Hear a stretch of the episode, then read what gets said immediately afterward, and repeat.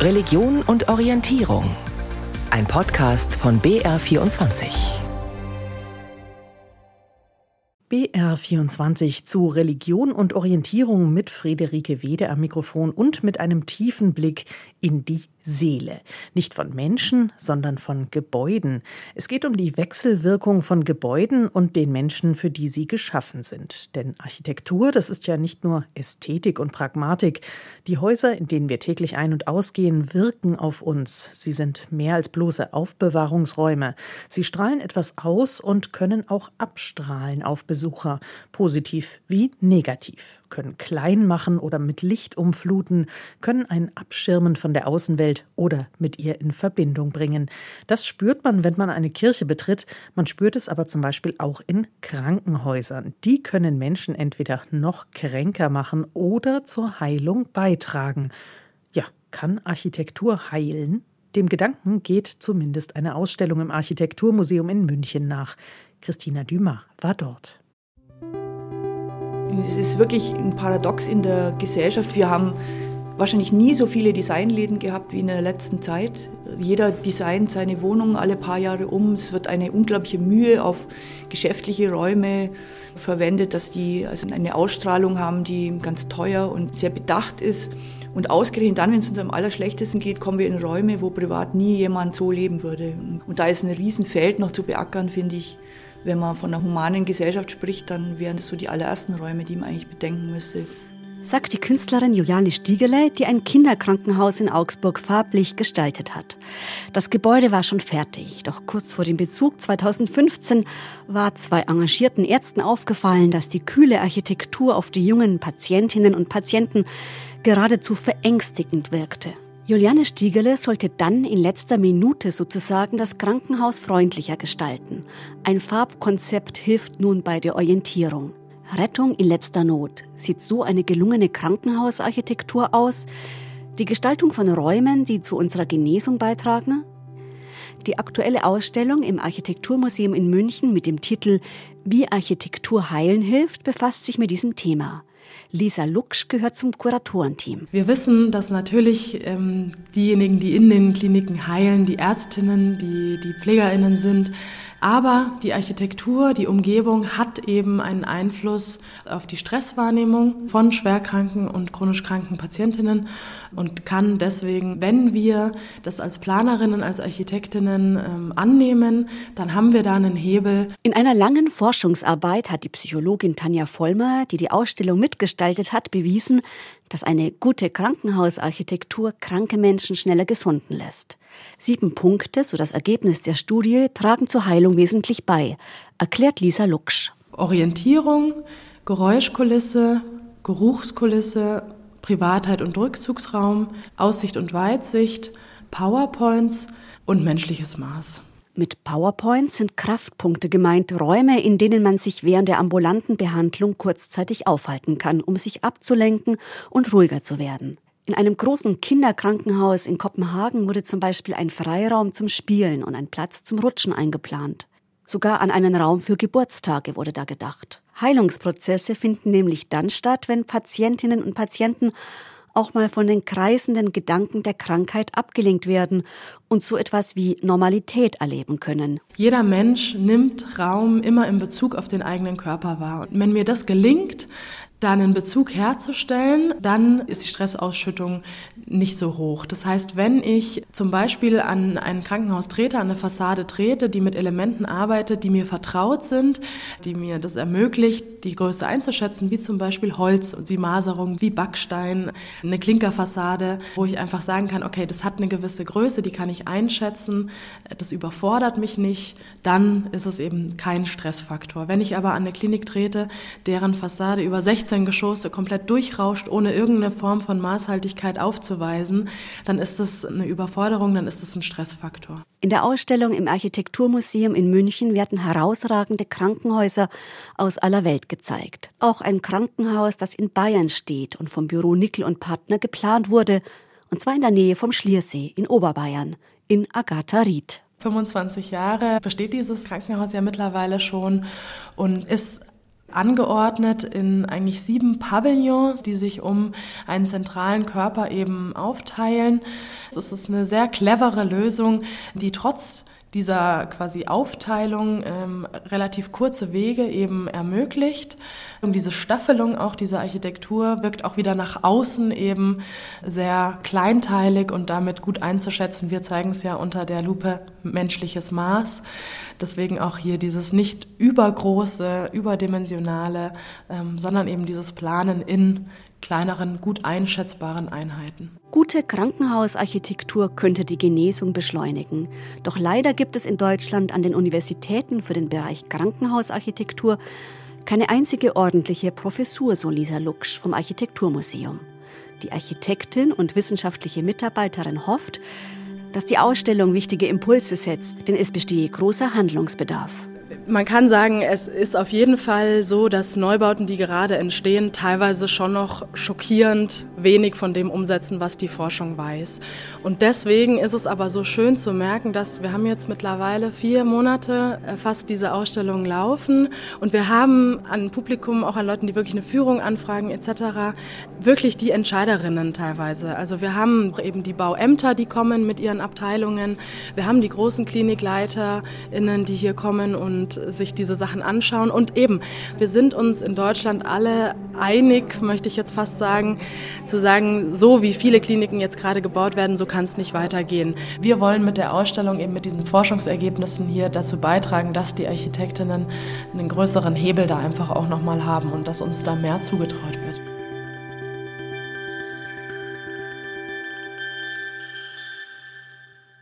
Heilende Architektur. Die Ausstellung im Architekturmuseum der TU München können Sie noch bis zum 21. Januar besuchen.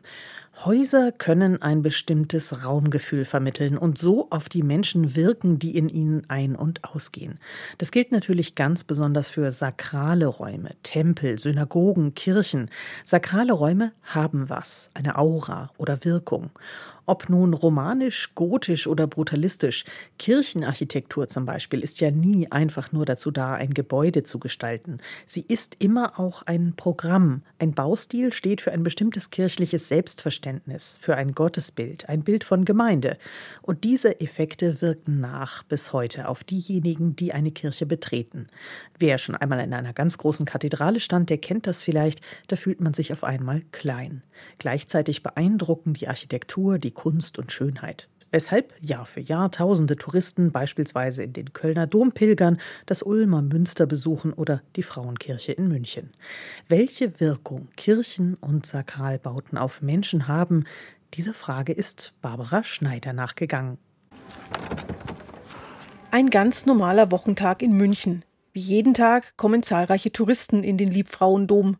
Die Frauenkirche ist auch in der kalten Jahreszeit ein Besuchermagnet. Grundsätzlich total beeindruckend. Wir haben uns gerade schon eine andere Kirche angeguckt und hier ist der Raum viel einnehmender, also viel weniger ähm, Schnickschnack nenne ich das jetzt mal. Also dadurch, dass die, die Säulen hier so hoch, die Decken so hoch, also das ist schon echt beeindruckend. Und wenn man dann in so eine Kirche kommt, dann fühlt man sich auf einmal so geerdet, dann fühlt man sich viel kleiner auf einmal.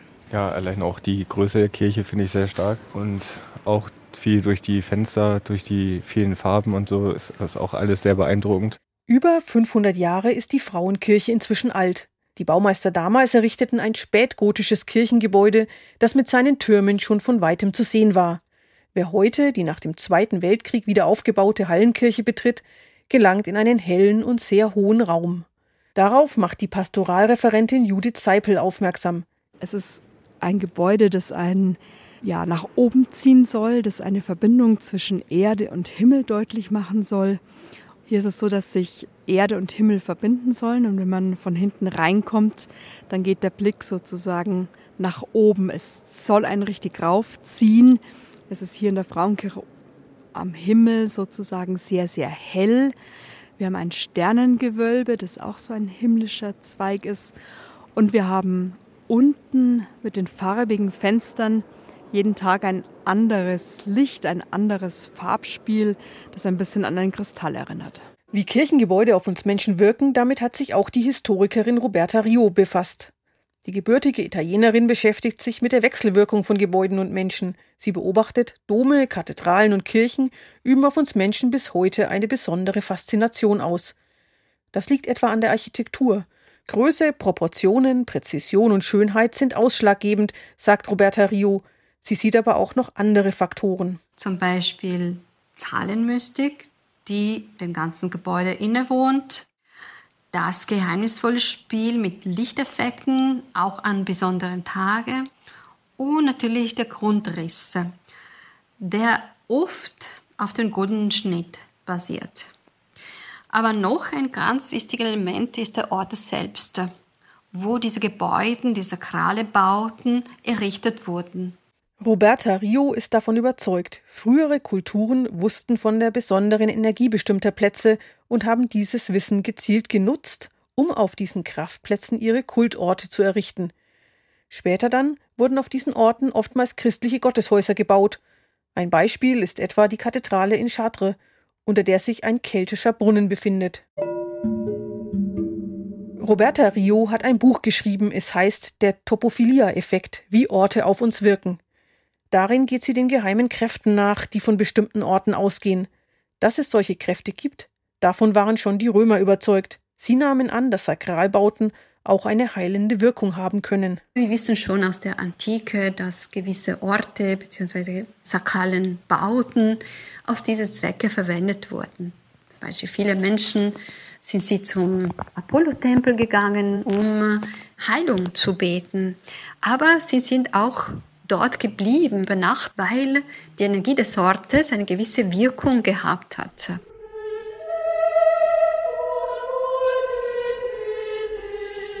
Bleibt die Frage, wie sieht es mit modernen Kirchbauten aus? Die Herz-Jesu-Kirche in München ist so ein moderner Kirchenbau. Im Jahr 2000 wurde die Kirche geweiht. Das Architektenbüro Allmann Sattler Wappner, das auch die Stachus-Passagen in München entworfen hat, hat die Kirche gebaut nachdem die Vorgängerkirche in den 90er Jahren durch einen Kabelbrand zerstört worden war. Pastoralreferent Konstantin Bischoff. Die Herz-Jesu-Kirche ist eine Kirche, der eigentlich genau das fehlt, was eine Kirche normalerweise ausmacht, und das sind Steine. Unsere Herz-Jesu-Kirche sind zwei Quader. Außen ein Quader aus Glas und Stahl, an der Vorderseite mit den größten Kirchenportalen der Welt, die mit über 14 Metern und 25 Tonnen einfach eine riesige und gewaltige Einladung sind, zu sagen, kommt hinein. Und in diesem Stahl- und Glasquader steht ein zweiter Quader aus Holz, der sozusagen die Geborgenheit, das Heil für den Menschen ausdrücken möchte. Die Herz-Jesu-Kirche ist tagsüber geöffnet. Immer wieder kommen Menschen vorbei, um eine Kerze anzuzünden oder ein Gebet zu sprechen. Michaela Lumare ist Gemeindemitglied und kommt regelmäßig in die Kirche. Das Bauwerk strahlt eine unheimliche Ruhe aus, eine Geborgenheit. Und ich liebe einfach diese Weite, auch diese Höhe und dieses Kreuz da vorne, das äh, strahlt für mich was äh, Geborgenes aus. Und das hat für mich eine unwahrscheinliche Kraft. Und ich habe den Eindruck, das spüre ich immer wieder, dass ich so ganz zu mir kommen kann und auch ganz bei Gott sein kann. Keine barocken Bilder, keine Engel, Heiligen oder Marienfiguren, kein riesiger Altar mit einem wuchtigen Altarbild. Die Herz-Jesu-Kirche ist ein heller, lichtdurchfluteter Raum, der mitten in der Stadt einen Raum der Stille bietet. Dabei ist er ganz anders, als man es von klassischen Kirchen erwartet. Das ist es, was für Konstantin Bischof diesen Ort so besonders macht. Im besten Sinne des Wortes ist die Herz-Jesu-Kirche für mich ein Andersort. Es ist ein Ort, der anders ist als der Alltagsraum und er ist zugleich auch noch anders, als man eine Kirche vermuten würde. Er erfüllt keine vorgegebenen Erwartungen und damit kann er heilsam sein, weil er uns zum einen entlastet durch seine Schlichtheit und zum anderen weil Heilung ist ja nicht immer nur still und leise, sondern kann auch ein anderes Mindset sein sozusagen, weil es uns mal ein bisschen frei macht von den üblichen Gedanken, auch des Spirituellen. Barbara Schneider hat dem nachgespürt, was sakrale Architektur mit den Menschen macht, die Kirchengebäude betreten. Jetzt in der Adventszeit sind Kirchen in der Stadt ja auch zumeist Kulisse bei diversen Christkindlmärkten. Die finden oft auf Plätzen statt, zu Füßen der Kirchen im Herzen der Städte.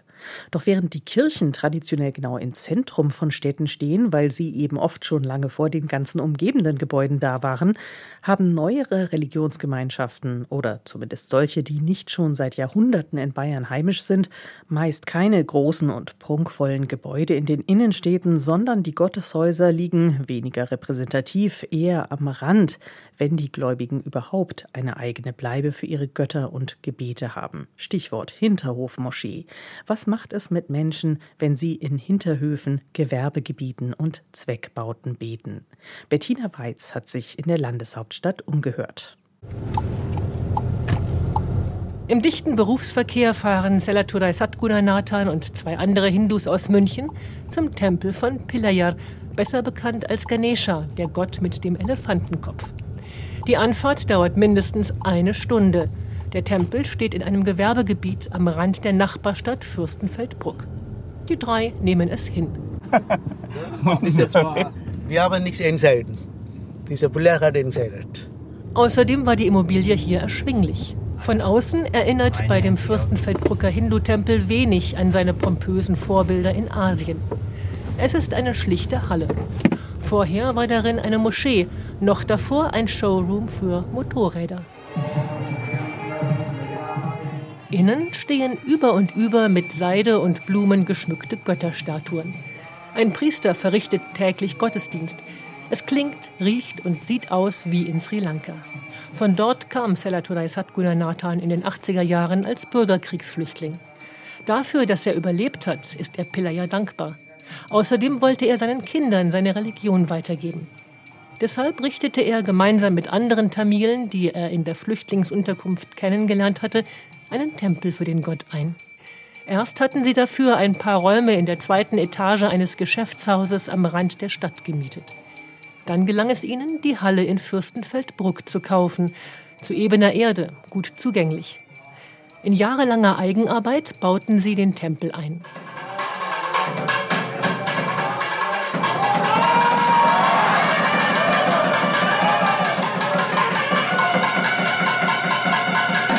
...2022 wurde er festlich eingeweiht.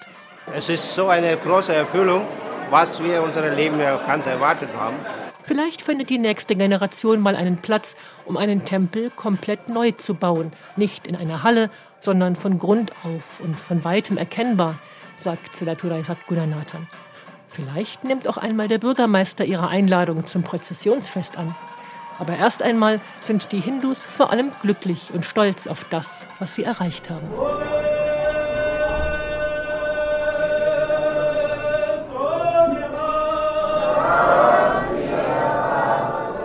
Stolz auf das Erreichte, der schwingt auch mit, wenn Amardeep Singh Nagra über die Versammlungsstätte seiner Religionsgemeinschaft, der Sikhs, in München spricht.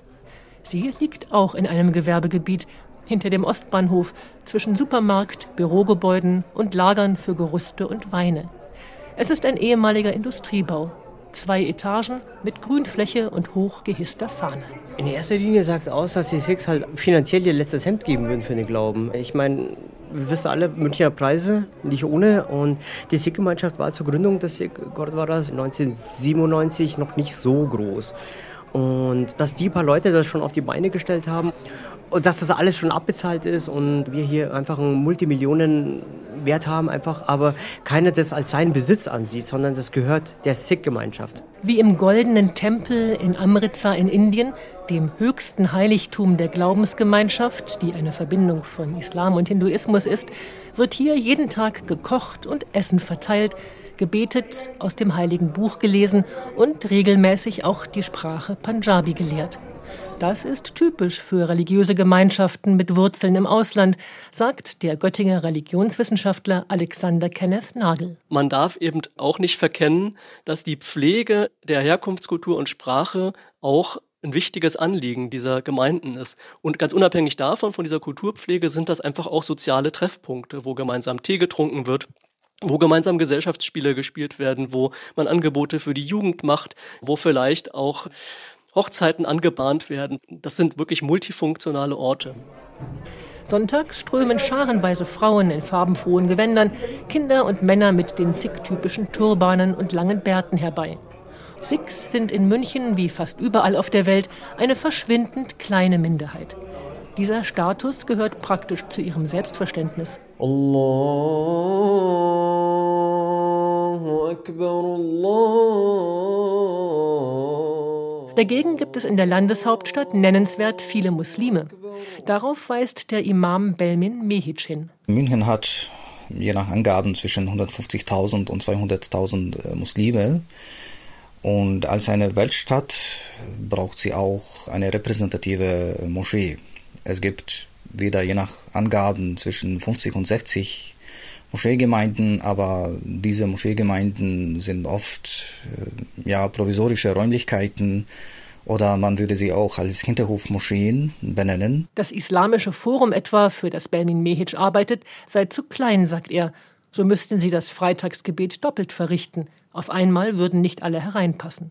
Dennoch? Ich muss sagen, dass ich trotzdem mit unserer Adresse in der Hotelstraße sehr glücklich bin, da wir auch uns im Stadtzentrum befinden, mit diesem wunderschönen Ausblick zur Frauenkirche.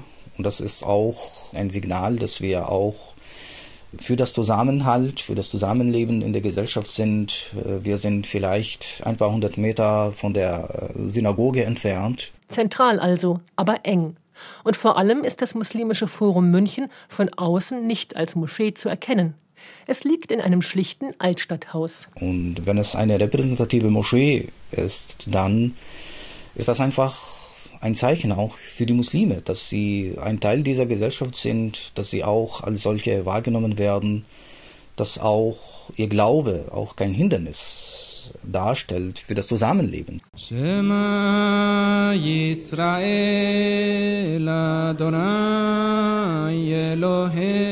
Die symbolische Bedeutung des Gotteshauses, sie ist auch Jan Mühlstein von der jüdischen Gemeinde Bet Shalom wichtig.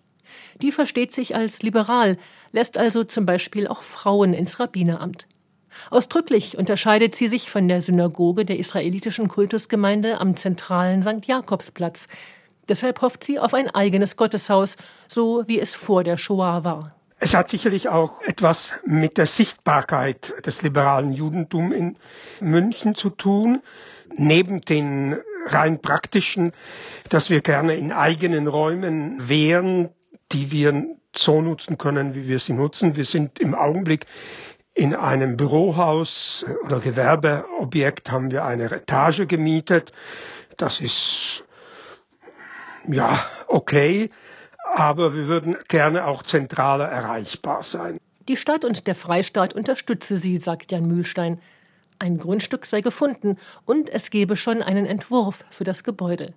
Darauf mutet es an wie ein edler Kristall. Wir haben ja den Stararchitekten Daniel Liebeskind gewonnen, der den Entwurf für die Synagoge gemacht hat. Und das wäre ein Riesengewinn für München, ein Gebäude von Daniel Liebeskind zu bekommen. Jetzt muss nur noch die Finanzierung stehen. Geld und Platz, das sind die Hauptthemen für Religionsgemeinschaften auf Herbergsuche in München. Religionsgemeinschaften ohne repräsentative Innenstadtgebäude. Das war ein Beitrag von Bettina Weiz. Und das war's mit unserer Sendung über Häuser und Menschen. Am Mikrofon verabschiedet sich Friederike Wede.